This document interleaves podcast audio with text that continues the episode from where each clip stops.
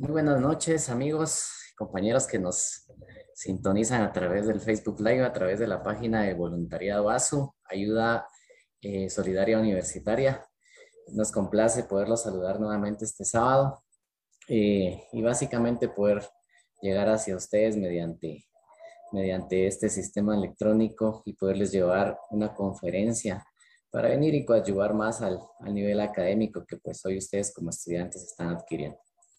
Hoy tenemos una, una, conferencia un poquito diferente a como las habíamos llevado últimamente, pero tenemos a una invitada muy especial. Eh, en lo personal es una profesional eh, llena de, de, mucho conocimiento y que para eso pues voy a tener el gusto también de presentar a nuestra amiga Rita para que sea ella quien tenga bien presentarla y darle esa bienvenida que ella se merece. Adelante, Rita, buenas noches, mucho gusto. Gracias, Amaru. Buenas noches, mucho gusto. Eh, a los compañeros que ya nos visualizan a través de la plataforma del voluntariado, una excelente noche para ustedes. Eh, es un gusto poder estar nuevamente con ustedes compartiendo un tema muy especial como es el tema sobre la violencia intrafamiliar y la ruta de la denuncia. Es para nosotros un gusto y desde ya un agradecimiento especial a la licenciada que nos acompaña para disertar dicho tema. Eh, ella es abogada y notaria, la licenciada Andrea Sinquir. Ella ha estudiado distintos cursos que le han permitido desarrollarse dentro del área del derecho. Actualmente ella estudia una maestría en Derecho Penal y Procesal Penal en el Centro Universitario de Occidente.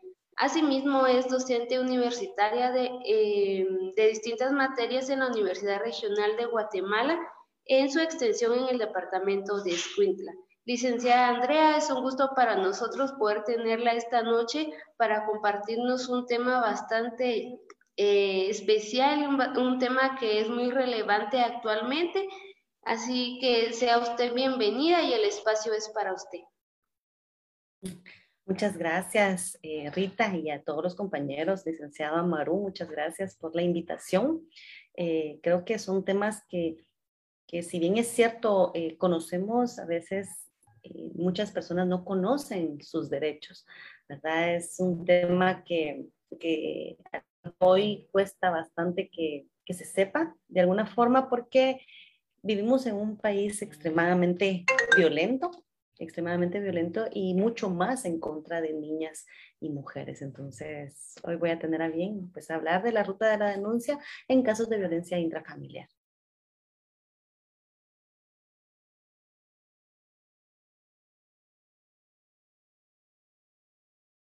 Voy a compartir la pantalla.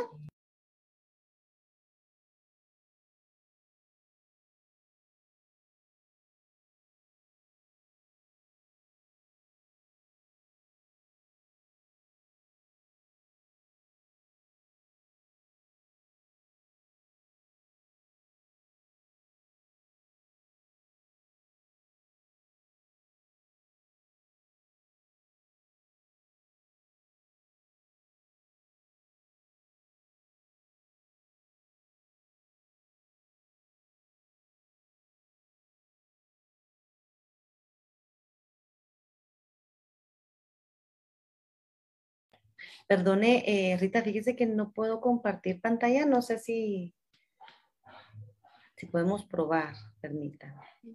Sí, podría volver a intentar, licenciada. Estamos. Ahora sí. Ya. Bueno, muchas gracias. Buenas noches.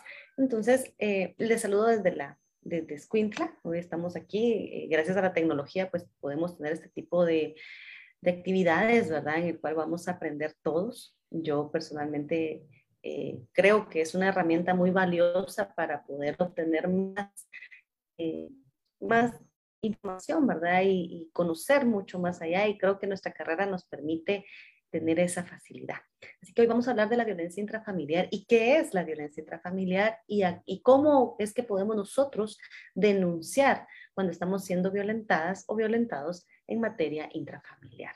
La violencia intrafamiliar es un flagelo que se vive diariamente. Guatemala eh, dentro de las estadísticas que se ven hoy, en día, podemos ver, ¿verdad?, que la violencia intrafamiliar es uno de los flagelos que más afecta a la sociedad guatemalteca.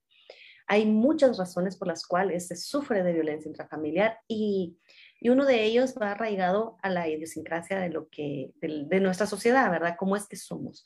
Una sociedad netamente machista, ¿verdad? Aunque hoy en día eh, las redes sociales han ayudado bastante a que la información se propague más fácilmente, a que tengamos la pandemia dentro de todo lo malo que se vive a raíz de ella. Creo que una de las cuestiones que pudiéramos aprovechar es el uso de la tecnología, el buen uso que se le puede, que se le pudo dar de alguna forma a la tecnología. Parte de que como humanos busquemos soluciones, ¿no? A, los problemas en los que nos vemos afectados. En este caso, entonces, siendo también que por parte de la pandemia también sufrimos de violencia intrafamiliar. Las estadísticas de violencia intrafamiliar, según la Policía Nacional Civil, eh, según las distintas organizaciones no gubernamentales que, llevan una estadística de acuerdo a las denuncias, eh, fue uno de los flagelos que más subió. Si bien es cierto, la violencia en asaltos, en asesinatos en homicidios bajó de alguna forma, eh, por, la, por, todas las gestiones que se hicieron a nivel gubernamental, de acuerdo a que teníamos el, toque de queda, no podíamos salir, las restricciones derivadas de, pero eso hizo que eh, la violencia intrafamiliar subiera. Por lo tanto, también eh, obligó a las instituciones, ¿verdad?, a buscar una forma de que eh, las personas tuvieran acceso, ¿sí?, a tener más facilidad para, para poder denunciar temas como una violencia intrafamiliar. Según los datos de del Ministerio Público, fueron datos que subieron demasiado en tiempo de pandemia. A raíz de eso, el Ministerio Público entonces eh, genera distintos, distintas matices para que uno pueda denunciar. Recuerdo que utilizaron un botón de, de, emergencia a través de una app que se tenía que bajar, ¿verdad? Creo que debe de mejorar el funcionamiento, pero creo que es una herramienta necesaria hoy en día. Creo que quizás si no la mayoría de los guatemaltecos y las guatemaltecas tengan acceso a un teléfono, que debería de ser lo, mínimo, ¿verdad? Que el Estado debería de resguardar. Yo creo que sin, en, el ámbito pues ya estudiantil ya la mayoría tenemos un, teléfono que ahora se nos dio como obligatorio pues por temas de, de estudio. Sabemos que la familia es la más antigua de las instituciones humanas, ¿verdad? Eh, tenemos una historia, a Adán y Eva, que, que hace las veces de las primeras familias. También es cierto que la familia constituye un fenómeno social, ¿sí? Y que a través de la familia se va a tener influencia directa en la transmisión de los valores y las tradiciones que se generan de una sociedad, ¿verdad? Ciertamente. Eh, también es cierto que tenemos que ampliar nuestro concepto de familia. Muchas veces creemos que familia solo lo va a integrar y solo se va a poder llamar familia la integración cuando existe mamá, papá e hijos. Pero hoy en día hay distintos tipos de familia y eh, tenemos que saber que no solamente hay un tipo de familia, ¿verdad? Eh, están las familias pues, biparentales, que es lo que conocemos o lo que nos enseñan ¿no? De que mamá, papá e hijos forman la familia. Pero también están las familias reconstruidas, ¿sí? Esas familias que ya se están instituyendo ahora, eh, creo que es una eh, de las familias que más existen también, donde mamá y papá tienen sus hijos, ¿verdad? Y se, se juntan ellos como pareja y sus hijos también. Eh, es otra, otro tipo de familia. Las familias adultas genera un proceso de adopción y llega eh, un hijo, ¿verdad?, a formar parte ya de una familia preestablecida, cumpliendo, por supuesto, con todos los lineamientos legales para ello. Las familias de acogida que establece la ley en situaciones en las que los niños están en riesgo, y entonces ya la ley establece una forma de que se vayan a a establecer a través de, por un tiempo limitado y bajo ciertas circunstancias y condiciones, a una familia de acogida. También están las familias monoparentales, que es una familia de solo un miembro de mamá o, o podría ser solo mamá o podría ser solo papá con sus hijos, ¿verdad? Ella, e, eso también es una familia ¿verdad? También se le denomina que es una familia. No es necesario que haya papá, tampoco es necesario que haya mamá, como para saber que yo estoy dentro de una familia. Solo mi mamá y yo, por ejemplo, pudiésemos ser una familia si viviéramos juntas. O, y así hay muchos hoy en día, ¿verdad? Eh, les llaman madres solteras o padres solteros, pero ellos son una familia. Y las familias extensas, que creo que es lo más común en nuestra Guatemala, que es mamá, papá, tío, tía, abuelo, eh, primo, prima, creo que es como muy común, ¿no? En nuestro ambiente que veamos este tipo de familias extensas. Eh, la familia pues tiene base legal dentro de nuestro ordenamiento jurídico guatemalteco. Encontramos en el artículo 47 de la Constitución Política de la República de Guatemala esa protección que va a generar el Estado para las familias. Y ahí encontramos que va a garantizar la protección, una, la protección social, económica y jurídica. Es decir, que va a emitir reglamentos, ¿verdad? A través de los cuales se debe de resguardar porque va a garantizar esa protección social, esa protección económica. Se va a promover sobre la base legal del matrimonio, ciertamente, aunque no es necesario, ¿verdad? Es, es una forma de unión en que las personas pudieran reunirse en familia sin embargo, no es, no, no es un prerequisito para que el Estado actúe en pro de resguardar los eh, derechos. También el Estado establece que va a resguardar la igualdad de derechos de los cónyuges, donde ni uno ni el otro es más que uno y el otro, y ni, ella es más que él ni él más que ella, ¿verdad? Va a promover la paternidad responsable y este es un tema bien importante en violencia intrafamiliar, eh, ¿verdad? Porque tenemos que saber que los varones ciertamente debemos de saber de paternidad responsable y nosotros que somos madres de niños, poderles eh, inculcar ese tipo de paternidad responsable. Y el derecho de las personas a decidir libremente el número y espaciamiento de sus hijos. Entonces el Estado no en ningún momento va a regular la cantidad de hijos, de hijos que ustedes o yo pudiéramos tener. Si ustedes quieren tener solo un hijo, el Estado garantiza su derecho a decidir. No en otros países, por ejemplo China, que ya le establecen a, usted solo uno puede tener, dos en ciertas condiciones, no. Guatemala, pues entonces le da a usted el libre derecho a decidir, pero dice el derecho de las personas, o sea, mamá y papá. Yo en, en mi caso quisiera tener como cuatro hijos, ¿verdad? Yo voy a decidir.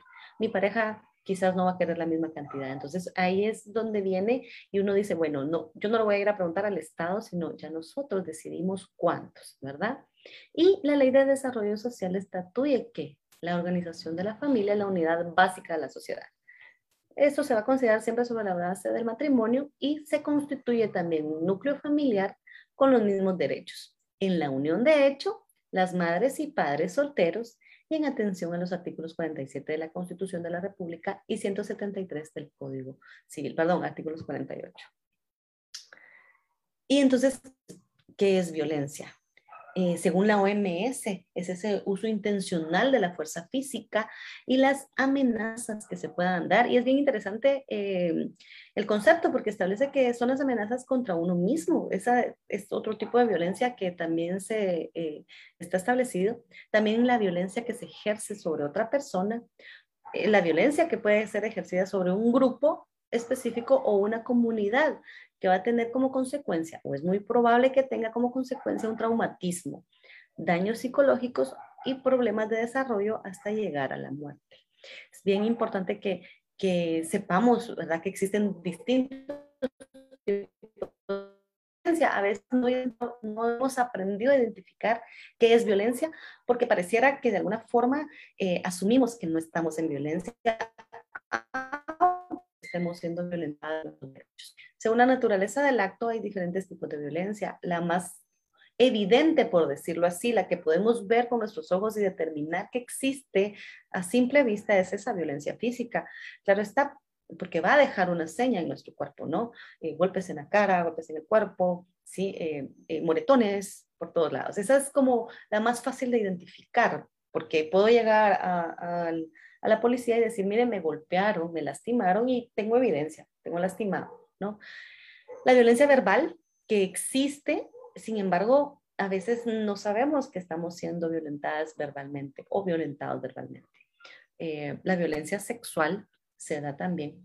La violencia de género que, que, pues que ahora no es que esté de moda, sino es que ya se le identifica con un nombre, cuestiones que se veían anteriormente y que no las identificábamos como tal. Y es por el simple hecho de ser una mujer, ¿no? Existe ese tipo de violencia. Él no va a violentar a otra, a su congénere hombre, sino solo a él no porque no, no, no lleva esa, esa situación de que es mujer, ¿no? Entonces, la violencia de género o cuando se da en contra, eh, pues en este caso, ¿verdad? La famosa homofobia, cuando ya odiamos a alguien por el tipo, por, por lo que él quiere o ella quiere ser. La violencia económica, esto es muy común en las familias, eh, ¿verdad?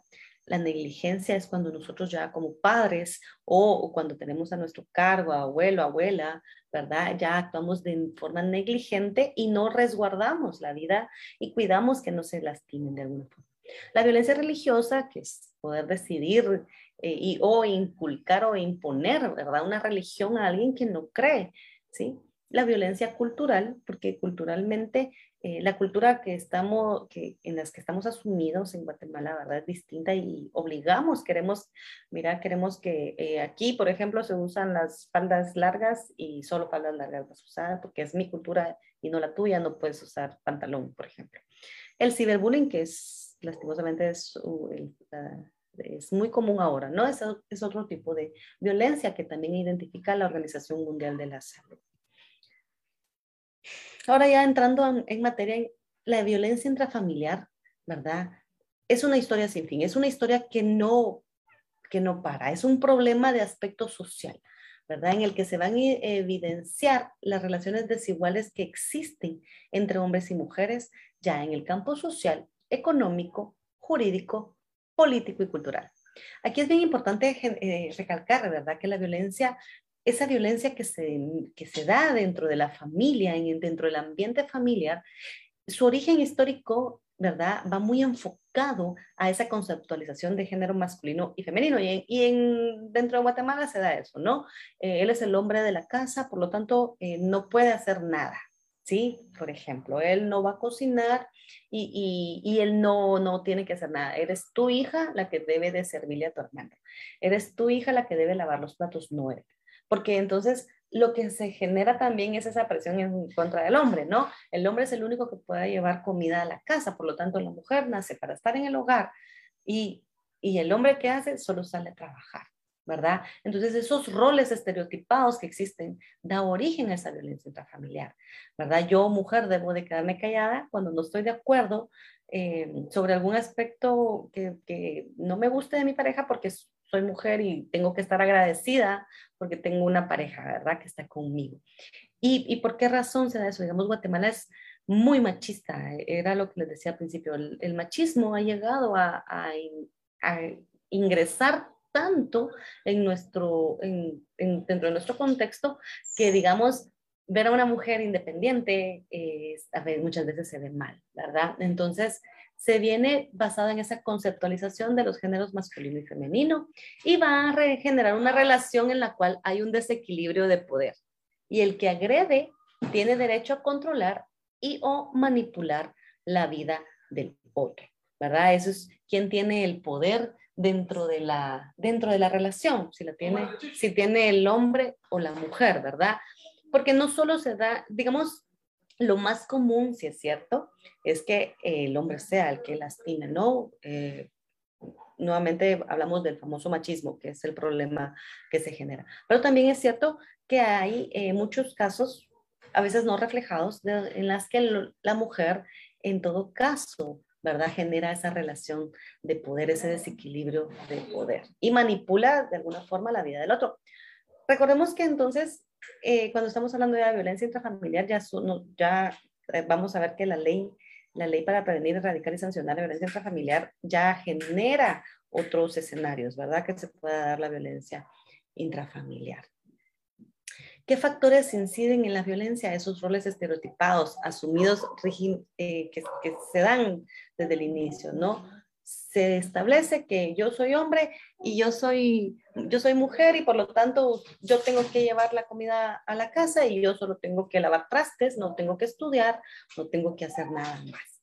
esa relación de dominación que existe y ese contexto social, porque es como muy bien eh, entre amigos, ¿no? Este, yo la golpeé y me hizo caso y qué bueno, eh, le hubieras dado más fuerte, ¿no? Y entonces ese tipo de situaciones es la que incide bastante en la violencia intrafamiliar.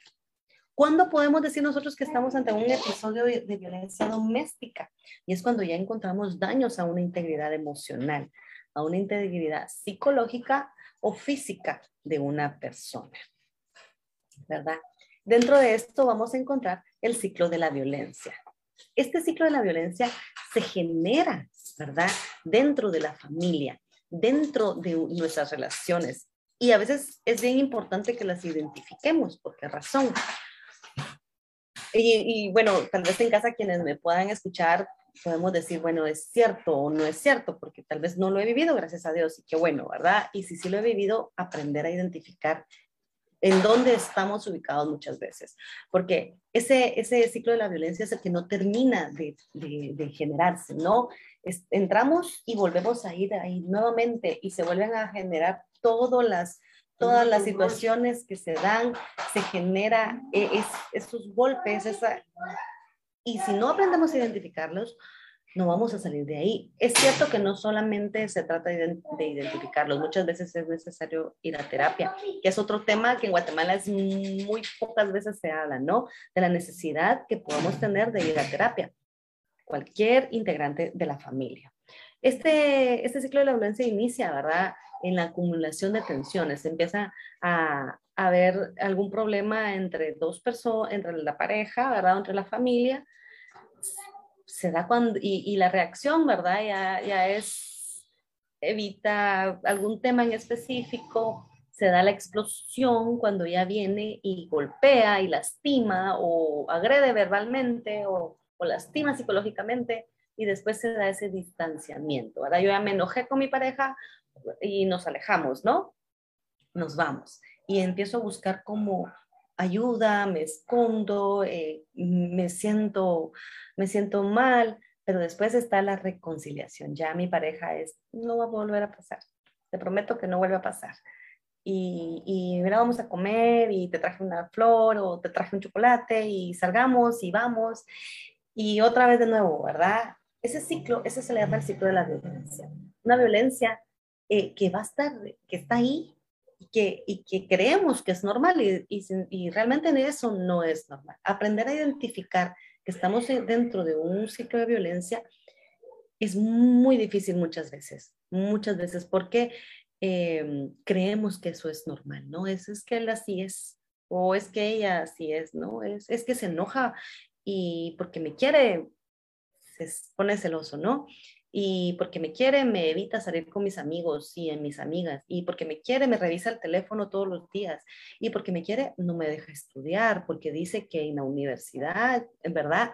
Entonces, a veces lo justificamos, pero es porque eh, a veces es muy difícil realmente vivir el ciclo de la violencia, identificarlo y lograr salir. Es muy difícil, más en una sociedad como, como Guatemala.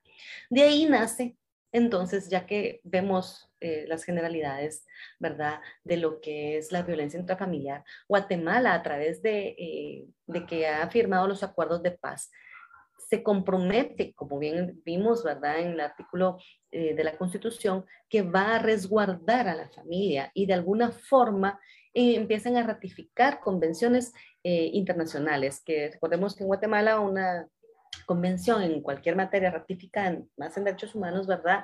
Ya se integra dentro de nuestra normativa jurídica y eh, ya se hace parte de, nosotros. Guatemala ratifica entonces eh, el decreto ley 4982, en el cual se, se le conoce como la Convención sobre la Eliminación de todas las formas de discriminación contra la mujer y por medio del decreto número 69-94, la Convención Interamericana para prevenir y erradicar y eh, perdón, prevenir, sancionar y erradicar la violencia contra la mujer.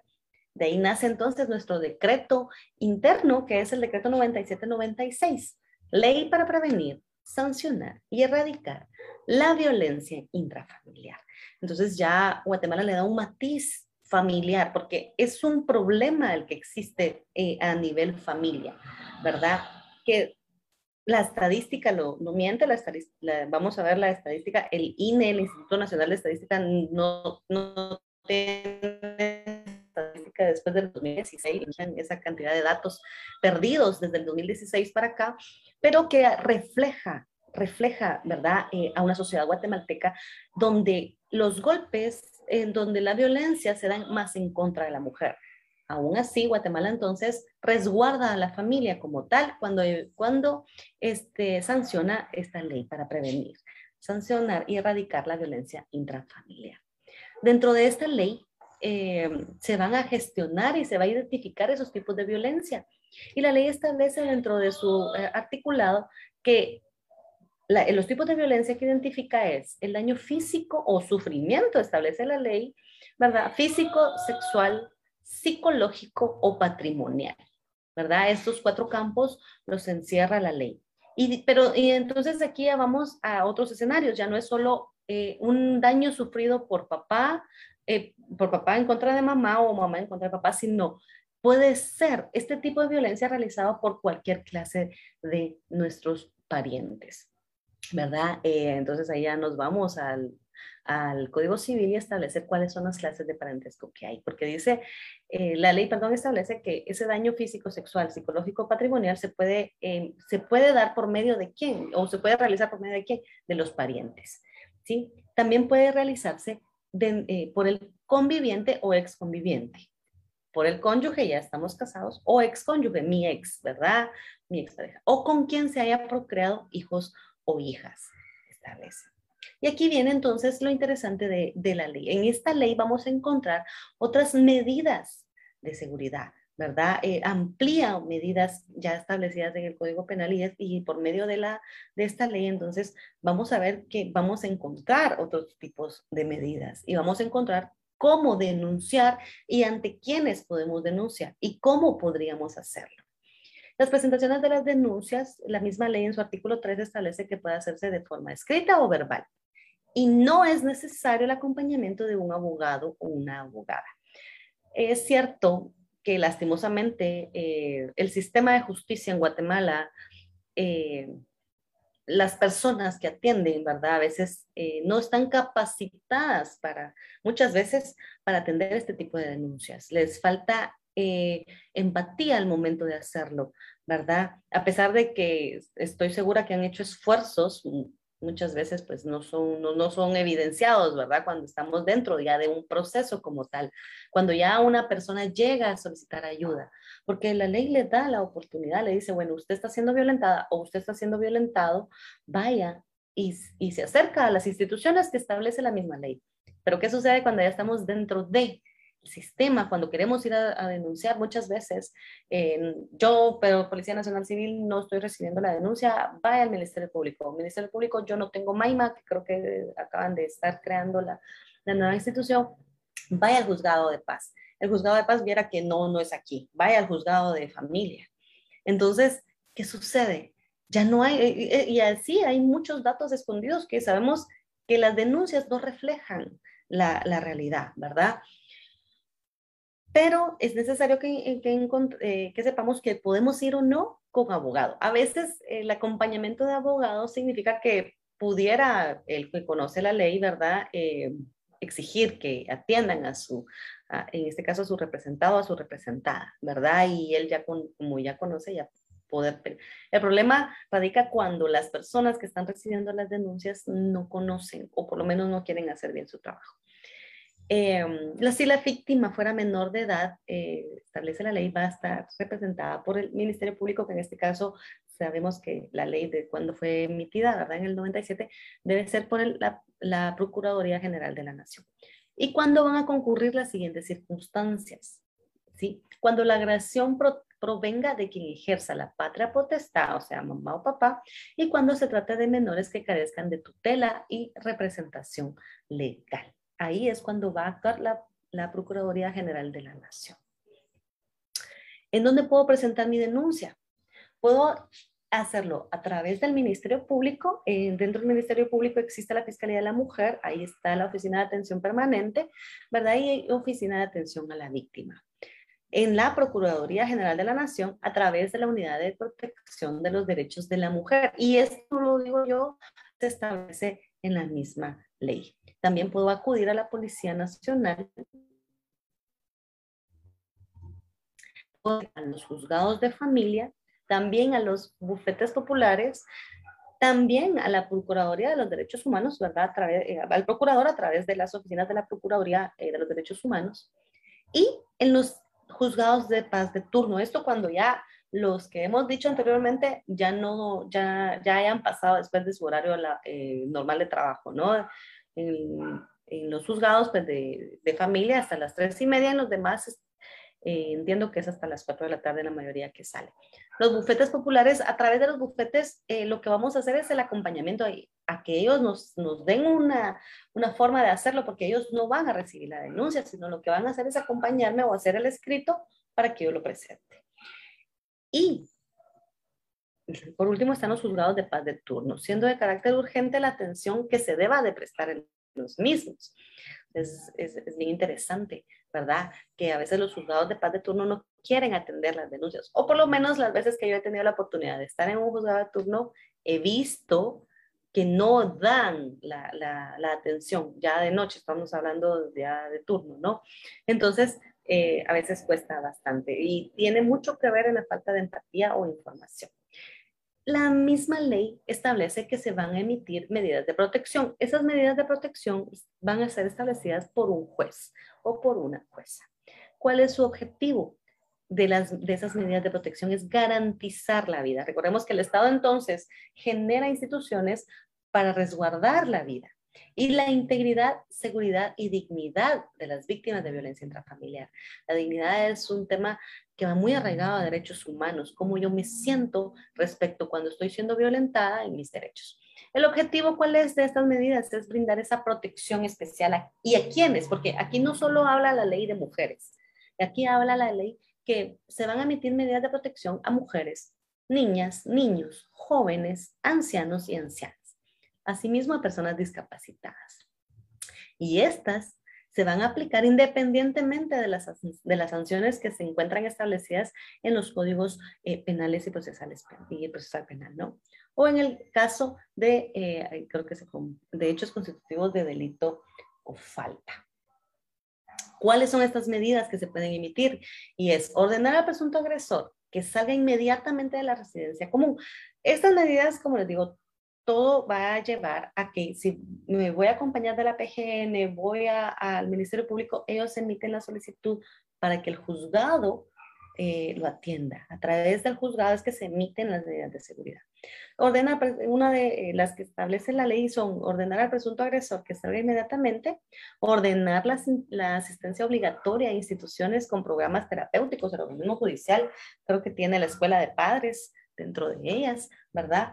Educativos y también a programas terapéuticos, dice educativos, creados para ese fin. O sea, el Estado de Guatemala se da cuenta de la importancia dentro de este apartado de, la, de, un programa de terapia, ¿verdad? Eh, muchas veces tenemos chips integrados mentalmente que a veces nos cuesta manejarlos, ¿no? Crecimos creyendo que era normal que papá le pegara a mamá porque lo vimos en casa, entonces yo lo hago porque si mi papá lo hacía, pues era normal, ¿no? Y estaba bien, aunque así no fuera, ¿verdad? Entonces, cuando logramos ser conscientes de que lo que estamos haciendo no es lo correcto y buscamos terapia, yo creo que es ahí donde ya inicia un cambio estructural mental, mentalmente hablando. También otra de las medidas es ordenar el allanamiento de la morada cuando por violencia intrafamiliar se arriesgue gravemente la integridad física, sexual, patrimonial o psicológica de cualquiera de sus habitantes. ¿sí? Eh, también eh, otra es prohibir que se, se introduzcan o mantengan armas en la casa de habitación cuando éstas sean utilizadas para intimidar, amenazar o causar daños. Que las personas que tienen armas en su casa podrían tener la autorización del DIGECAM, ¿verdad? De portar o, de tener armas en su casa de tenencia de armas, ¿verdad? Pero que la, la utilicen de te voy a matar eh, o me voy a matar yo y una violencia psicológica que se da dentro de la familia, ¿verdad? Eh, también eso es una parte, parte de las medidas que se emiten. Decomisar las armas en posesión del presunto agresor aún así se tenga la licencia de deportación o la de tenencia. Y eh, suspenderle provisionalmente al presunto agresor la guarda y custodia de sus hijos e hijas menores de edad. Creo que esa, eh, con, la, eh, con el numeral A y el numeral F, el inciso A son como las más comunes muchas veces, ¿no? Eh, también está la de ordenar al presunto agresor abstenerse de interferir en cualquier forma en el ejercicio de la guarda, crianza y educación de sus hijos e hijas, suspenderle al presunto agresor el derecho de visitar a sus hijos e hijas en caso de agresión sexual contra menores de edad, prohibir al presunto agresor que perturbe o intimide cualquier integrante del grupo familiar, prohibir el acceso del presunto agresor al domicilio permanente o temporal de la persona agredida y a su lugar de trabajo o estudio, y fijar una obligación alimentaria provisional de acuerdo con lo establecido en el Código Civil. Disponer del embargo preventivo de bienes del, agres, del presunto agresor para aplicar y, y, establecer la ley que para aplicar esta medida no será necesario ningún depósito de garantía. Como vemos, eh, tenemos de, la ley nos da varias opciones de medidas de seguridad. ¿Para qué? Para resguardar y prevenir la integridad y la, y la dignidad de las personas que están siendo afectadas por violencia intrafamiliar. También está la de levantar un inventario de los bienes muebles que existen dentro del núcleo habitacional, ¿sí? el menaje de casa u otros que le sirvan como medio de trabajo a la persona agredida. Otorgar el uso exclusivo por un plazo determinado al menaje de casa de la persona agredida y eh, para resguardarse, ¿verdad? Eh, salvaguardar, salvaguardar especialmente la, la vivienda y el menaje amparado. Ordenar al presunto agresor que se abstenga de interferir en el uso y disfrute de los instrumentos de trabajo de la persona agredida. Aquí pues ya nos da otra opción cuando establece que eh, cuando ésta tenga 60 años o más o sea discapacitada, el presunto agresor no deberá interferir en el uso y disfrute de sus instrumentos indispensables para que la vida, para que la víctima, perdón, pueda valerse por sí misma o integrarse a la sociedad. Y ordenar al presunto agresor la reparación en dinero efectivo de los daños ocasionados a la persona agredida o a los bienes que le sean indispensables para continuar su vida dentro de todas estas, eh, dentro de esta gama de medidas, ¿verdad? El juez va a determinar según el requerimiento de la víctima qué es lo mejor para él o para ella, ¿verdad? Eh, si estoy siendo agredida por abuelo, por abuela, porque yo estoy viviendo con él, estamos viviendo en una familia extendida, está tío, está tía, está mi tía que me está ofendiendo, ¿verdad? Estoy viviendo con ella, a mi primo, a mi prima, ¿verdad? Entonces, la ley está para resguardar ese tipo de situaciones. También es importante que sepamos que hay instituciones ya nacionales que, que están ya preestablecidas, que nos pueden apoyar para darnos eh, de alguna forma acompañamiento dentro de nuestro proceso de, de, de, la denuncia, ¿verdad? Son organizaciones no, no, gubernamentales que nacen a raíz de la creación de la ley, que se generan pues para apoyo, ¿verdad? Para coadyuvar con el Estado en resguardo de la vida de las mujeres. Está con la PREVI que nace del reglamento de la ley para prevenir, sancionar y erradicar la violencia intrafamiliar. Y de ahí nace eh, esta Coordinadora Nacional para la Prevención de la Violencia Intrafamiliar y contra la Mujer, ¿verdad? Eh, esta institución pues es la encargada eh, gubernamentalmente de la emisión de las políticas públicas están los famosos CAIMUS que se generan, ¿verdad? Que se crean a través de la ley de femicidio, del artículo 16 de la ley de femicidio, que eh, ya se han creado muchos más, eh, no existen en la mayoría de los departamentos, en casi todos, pero creo que ya va creándose poco a poco. Es por esa razón que hay varias organizaciones también no gubernamentales que apoyan. Eh, en Chimaltenango tenemos una eh, que se llama Asociando, Asociación Generando, en Quetzaltenango está Asociación Nuevos Horizontes y así va dentro de, la, de las instituciones que se generan. Ahora vamos a hablar rápidamente de las estadísticas y aquí es donde vamos a ver que el problema radica muchas veces de la violencia que genera el hombre en contra de la mujer. Y vamos a hacer un análisis de esta información. Se extrae de pues, nuestro... Mm, de los datos oficiales para Guatemala los debe de manejar el Instituto Nacional de Estadística. Como les digo, en la página oficial del INE solo aparecen hasta datos del 2016. ¿verdad? Ese es el mayor dato que tenemos. No tenemos toda la extracción de datos de, las distintos, de los distintos tipos de, de denuncias que se hacen. Pero aquí vamos a ver algo bien interesante, ¿sí? En que en la relación que se va a tener del agresor eh, la relación que tiene la persona con el, con el agresor, ¿verdad? En este caso puse que el sexo del agresor, porque es bien interesante, si ustedes pueden ingresar a la página del INE, se van a dar cuenta que pueden jugar con los datos para que les refleje una estadística, ¿no? Yo coloqué acá que la debería ser con esposo, con mi cónyuge, así hay otros tipos de, de ítems ahí para escoger. El sexo del agresor, coloqué que iban a ser hombres, y el sexo de la víctima, mujeres. Entonces, en, estos, en estas tres estadísticas me dice que de siendo esposo el agresor, la relación de ellos dos es que ese esposo, él, ella es la esposa, y hay 9.292 casos de violencia. Cuando es solo mi conviviente, o sea, no estoy casada, ¿verdad? Del, del sexo del agresor va a ser el hombre contra la mujer, son de 8.625. Estamos hablando eh, más de 16.000, 17.000 casos de violencia, ¿verdad? En el, en el periodo solo del 2016. Y cuando es de ex cónyuge, se da entre hombre y mujer de 4.393. Y abajo, entonces coloqué la, la relación con respecto al sexo del agresor, que en este caso es mujeres, porque si bien es cierto, no, no es la estadística refleja, vean cuánto es la diferencia que hay entre el sexo del agresor, con, entre hombre y mujer, ¿no? Es la media es totalmente distinta. Entonces, eh, la relación, y escogí lo mismo, ¿verdad? Esposo, conviviente y excónyuge de del mismo periodo y ahora, pero cambié. El sexo del agresor es mujer y el sexo de la víctima es hombre. Casos de violencia, vean cómo refleja la estadística la diferencia entre un caso y el otro. ¿Sí? Casi el 1 o 2% de alguna de las dos relaciones, porque se da más entre el hombre en contra de la mujer. Aquí lo hice con relación al sexo del agresor. Y el sexo del agresor aquí en la primera estadística es de hombre, es hijo de la mujer. Y aquí el caso de violencia es de 311 casos de violencia que identifica el INE.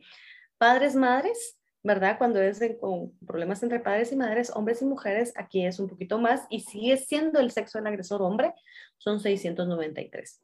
Eh, cuando sean los nietos, ¿verdad? Que también la ley establece que también va a resguardar este tipo de relaciones, ¿no? De violencias. El sexo del agresor es hombre y el sexo de la víctima es mujer, hay 16 casos. Hubo 16 casos en aquel Y otros parientes, tíos, tías, primos. Aquí en este caso puse que era siempre el sexo del agresor hombre y son 1520. O sea, entre tíos y primos redundan un poco más. Lo, hice lo mismo en la segunda estadística abajo, podemos ver que coloqué el sexo del agresor, en este caso mujeres, con la misma relación con el agresor, el mismo, el mismo periodo, y que en este caso el sexo de la víctima va a ser hombre, y vea la diferencia que existe, ¿verdad? Es una eh, diferencia bastante amplia. Ya la Policía Nacional Civil pues maneja otro tipo de estadísticas, ¿sí? Y eh, esta está actualizada hasta septiembre de 2020. Nuevamente aquí el sexo del agresor, coloco que eh, los hombres pues se llevan casi el 70% y el sexo de la víctima es eh, mujer en un 76.2%. El hombre, eh, cuando es la víctima, el hombre está por el 22.4% y el, en el sexo del agresor es del 27.3% en mujeres siendo agresoras. Entonces, nuevamente la estadística es la que no miente. Muchos, muchos dicen, sí, pero se dan también la mujer en contra del hombre. Eh, claro está, existe ese tipo de violencia, pero no es en su mayoría. Ah, pero yo conozco, dice, decimos, ¿verdad? Posiblemente, pero no es el reflejo de la sociedad guatemalteca. Y no lo digo yo, no lo dicen las organizaciones no buenas, lo dice la Policía Nacional Civil a través de denuncias interpuestas hasta ellos, en un periodo de tiempo relativamente este, cercano, en este caso septiembre. Como les digo, lastimosamente en línea pues solo maneja hasta 2016, no sé por qué razón, pero ya la Policía Nacional me da otra estadística. Ah, en el marco legal internacional de derechos, pues en este caso ya de las mujeres, yo para poder gestionar eh, algún tipo de apoyo, yo me doy cuenta que es en contra de la mujer eh, la violencia que se emite, ¿verdad? Niños, ni, eh, niñas, ¿cuántas niñas embarazadas mantenemos hoy, no? El Estado de Guatemala nos está quedando, nos está debiendo el debido cuidado a nuestras niñas. ¿Sí? Y lo poco que se logra hacer, yo creo que nosotros como profesionales debemos de incidir mucho en gestionar este tipo de, de, situaciones, de dar información, de empoderar a nuestros niños, a nuestras niñas de estas informaciones, ¿no? De llegar mucho más allá. Eh, el marco legal pues establece la Declaración sobre la Eliminación de la Violencia contra la Mujer, la Convención sobre la Eliminación de la Marginación eh, contra la Mujer, CEDAW, y la Convención Interamericana para Prevenir, Sancionar y Erradicar la, la Violencia contra la Mujer, ¿verdad? Que es la famosa conocida como Convención de Belén do Para. Entonces, solamente es hasta el día de, de hoy lo que les traigo como parte de la plática de la charla del día de hoy, ¿verdad? para que tengamos eh, conocimiento que la ley para prevenir, sancionar y erradicar la violencia intrafamiliar me da opciones para poder realizar mi denuncia. Podemos asistir a, los diferentes lugares que establece la misma ley, Ministerio Público, Procuraduría General de la Nación, eh, Procuraduría de los Derechos Humanos, juzgados de turno, y que seamos atendidas y atendidos de acuerdo em, a las directrices que ya se han generado para el respecto, a la, al principio de no revictimización, ¿verdad? Al, resguardar a, las víctimas, a darles la atención debida. Si nosotros somos parte del sistema, porque trabajamos dentro de un sistema de justicia, pues asumir ese rol y hacer cambios, ¿verdad? Que me generen, pues, eh, apoyo a que esto se evite en la medida de lo posible. Eh, solamente muchas gracias.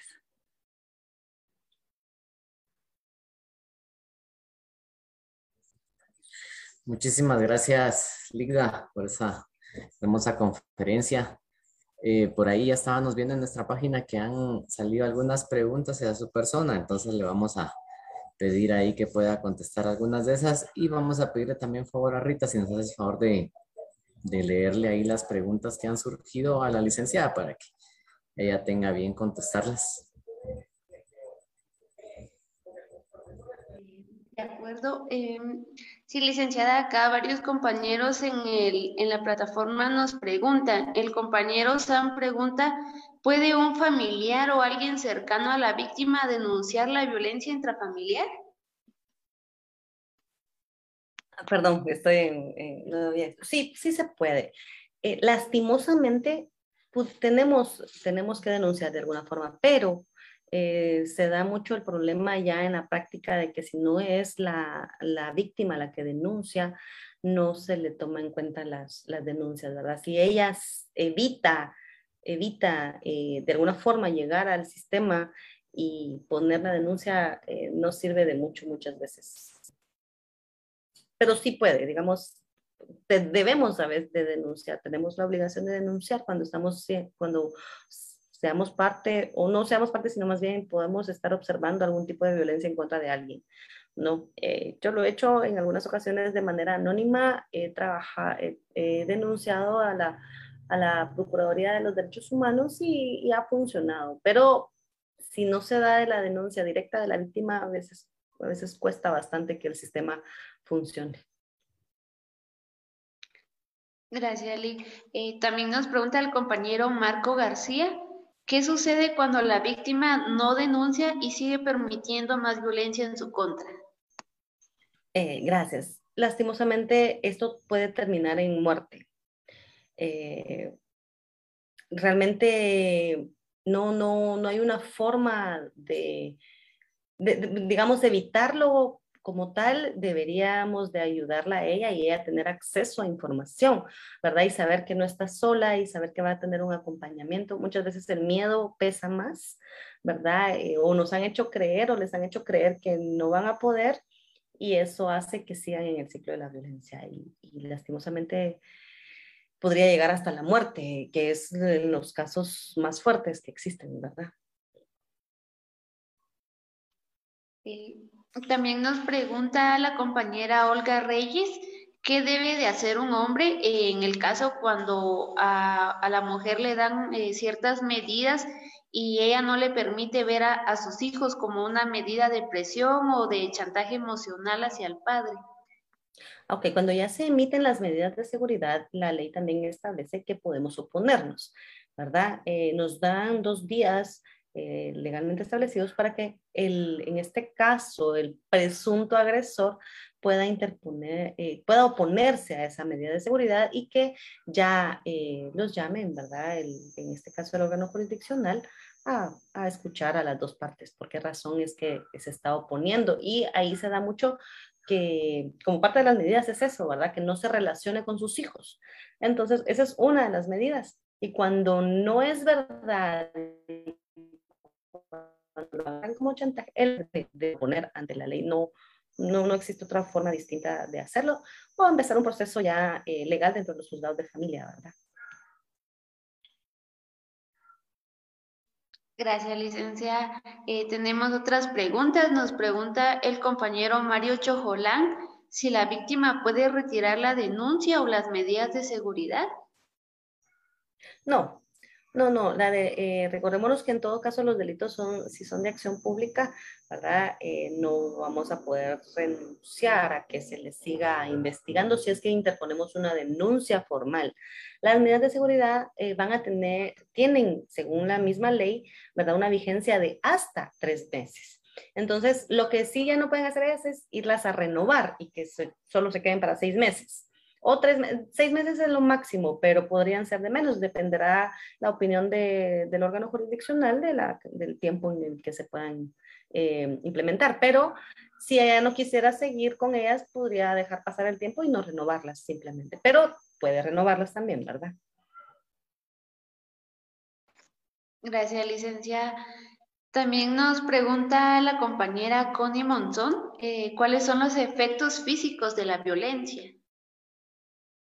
Ok, el, efecto físico es el que eh, podemos ver cuando estamos, estamos siendo lastimadas o golpeadas.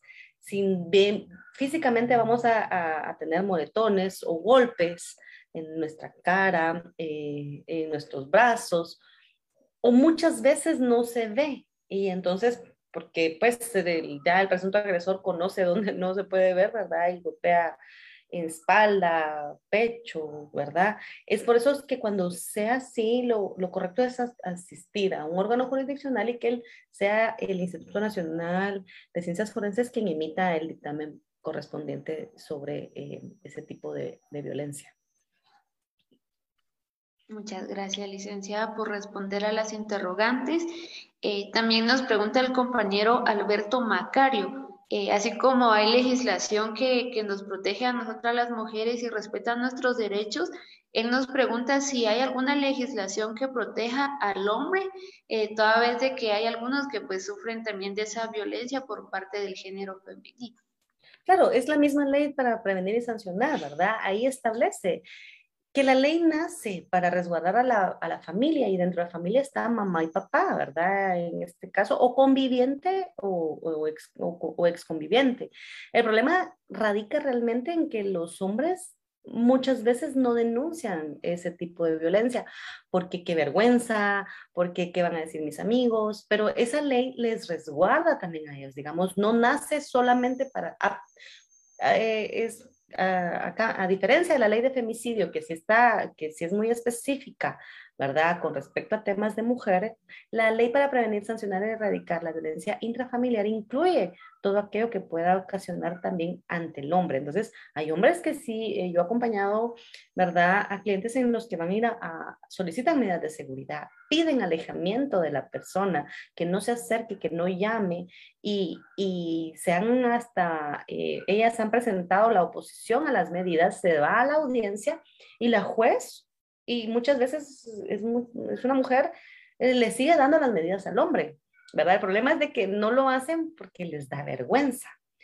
Digamos, creo que ahora lo que han eh, implementado los órganos jurisdiccionales es, si les da vergüenza, es agarrar un, una solicitud, ellos las tienen ya impresas y entonces uno solo lo llena y su abogado las va a presentar. ¿Verdad? Y entonces ya el órgano jurisdiccional emite posteriormente pues las medidas, pero es la misma ley que resguarda y que les da las mismas medidas a ellos y a ellas. Muchas gracias, licenciada. También nos pregunta la compañera Olga Reyes, eh, ¿qué sucede cuando ya hay un divorcio y en este caso eh, la mujer o la ex conviviente no permite que el padre tenga relación con sus hijos? Aquí estamos ya hablando de relaciones familiares, ¿verdad? Ya no estamos hablando de violencia intrafamiliar cuando hay golpes, cuando hay, eh, si hay, por ejemplo, dentro del caso, hay, violencia psicológica, eh, verbal, que tal vez no son golpes, porque muy pocas veces, no es que no pase, pero muy pocas veces es la mujer en contra del hombre, eh, ¿verdad? Pero sí verbal, se puede ir a, él puede ir a denunciar y también, ¿verdad? Ir a al juzgado de familia de relaciones con sus niños, ¿verdad? En este caso, él ya, ya pedir el, el apoyo del órgano jurisdiccional de familia.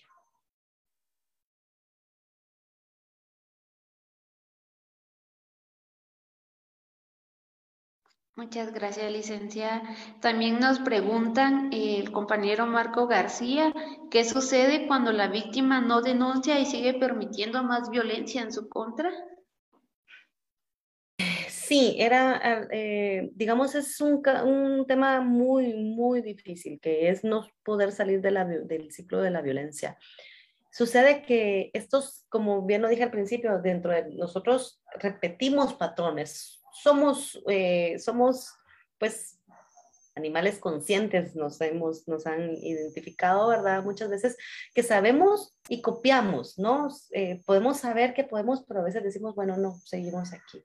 Y lo que, lo que va a suceder es de que ese ciclo de la violencia, si tienen hijos, se va a repercutir en ellos. Y el daño psicológico que se genera es muy grande. Y entonces ese ciclo de la violencia pasa de, de papá, mamá, acá con el hijo con su esposa y del hijo de su esposa otro círculo y eso entonces genera más violencia. Y como les digo, esto debería de denunciarse, regularmente no se hace, los datos nos demuestran una realidad que, que no es, ¿verdad? Muchas gracias, licenciada. Y acá tenemos más preguntas por parte de los compañeros. Consideramos que este es un tema bastante amplio y realmente surgen muchas dudas, muchas preguntas. Y entonces acá el compañero Luis nos pregunta, ¿qué procede cuando un hombre llega al Ministerio Público a denunciar la violencia intrafamiliar en su contra y muchas veces en el Ministerio Público le dicen que pues le debería de dar vergüenza por denunciar, ¿verdad? Porque él es hombre y no debería pero entonces en ese caso, ¿qué podría hacer esa persona? En este caso, considero que debería de poner una queja en la propia institución del Ministerio Público y de que él no le está recibiendo la denuncia cuando él está obligado, según la ley, a hacerlo, ¿verdad? Eh, eso sucede no solo con hombres, sino con mujeres eh, estuve en un órgano jurisdiccional en el que la misma oficial que estaba, que hacía de comisario, la comisario en el órgano jurisdiccional no quería recibir la denuncia, ¿verdad? Era de, tengo mucho que hacer, espérame, y tuvo ahí a la víctima como unas tres, cuatro horas siendo mujer, y ella también siendo mujer, ¿verdad? Entonces, eh, lo que yo hice fue ir a pedirle de favor que apoyara y me fui con la juez de turno a poner mi queja específicamente, porque el problema es que no, no ellos deben de hacerlo. Y si, y si no lo hacen, entonces recurrir a, porque es un procedimiento que existe de queja, ¿verdad? Porque ellos deben de hacerlo y denunciarlo, que él no le está eh, atendiendo de la forma que debe y le está, le está, está recortando su derecho a denunciar. Muchas gracias, licenciada. Esperamos que con cada una de las respuestas los compañeros hayan eh, pues eh, aclarado las dudas que tenían. y de ahí tenemos más comentarios agradeciendo la conferencia, que ha sido muy excelente la disertación por parte de su persona. Y los compañeros pues eh, felicitan la disertación que nos ha presentado esta noche por el momento ya no veo eh, ninguna otra pregunta dentro de la plataforma. No sé si el compañero Amaru eh, tendrá alguna pregunta todavía por ahí que no hayamos observado. Sí, Rita, Lida, sí hay algunas otras preguntas que han surgido ahí en la, en la plataforma, pero mm, tal vez por cuestiones de tiempo vamos a, a pedirle de favor si nos contesta una última pregunta y las demás, pues si usted tuviese el, el bien de, entrar a nuestra plataforma y poderles contestar ya en su momento así eh, por escrito, Claro que sí, con mucho gusto, licenciada. Aquí hay una de Mendoza Jim, me dice, si el agresor desobedece las medidas de seguridad, la víctima debe de llamar a la policía para que ellos puedan actuar, debido a que la víctima ya cuenta con medidas de seguridad y la debida notificación a las partes. Para mayor certeza puede mostrar a la policía los documentos que otorga. Bueno, este más creo que estaba aclarando la situación anterior.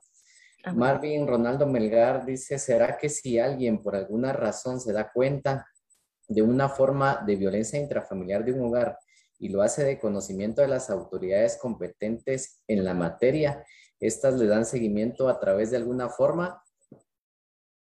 Deberían, pero a veces no lo hacen cuando no es la víctima directa quien denuncia, porque se topan con que la, cuando llega la víctima o le dan seguimiento, ella lo niega, ¿verdad? Es, es un problema muy grande porque se da que hay violencia, pero que ella eh, lo niega. Entonces ya el sistema, si ella dice que no, aunque exista, ¿verdad? Eh, muchas veces el sistema ya no funciona, ya no le da seguimiento.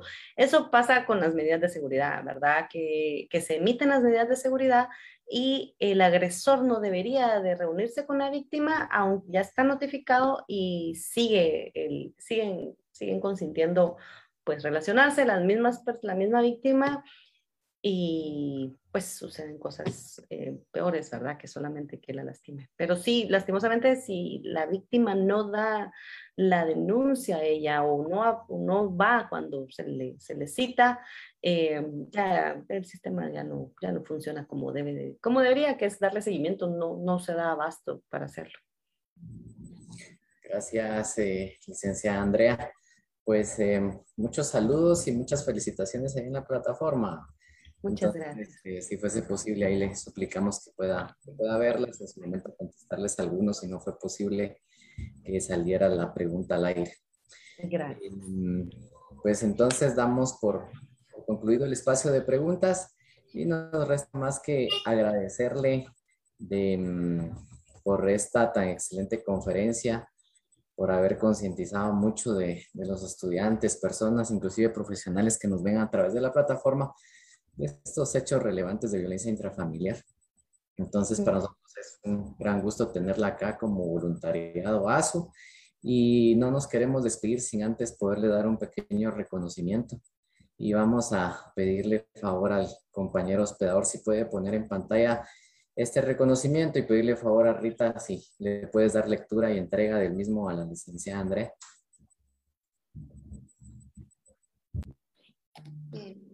De acuerdo, eh, muchas gracias licenciada. Ahora ya estamos llegando a la parte final de, esta, de este webinar. Eh, le agradecemos bastante que haya podido apoyarnos y compartir sus conocimientos con cada uno de nosotros.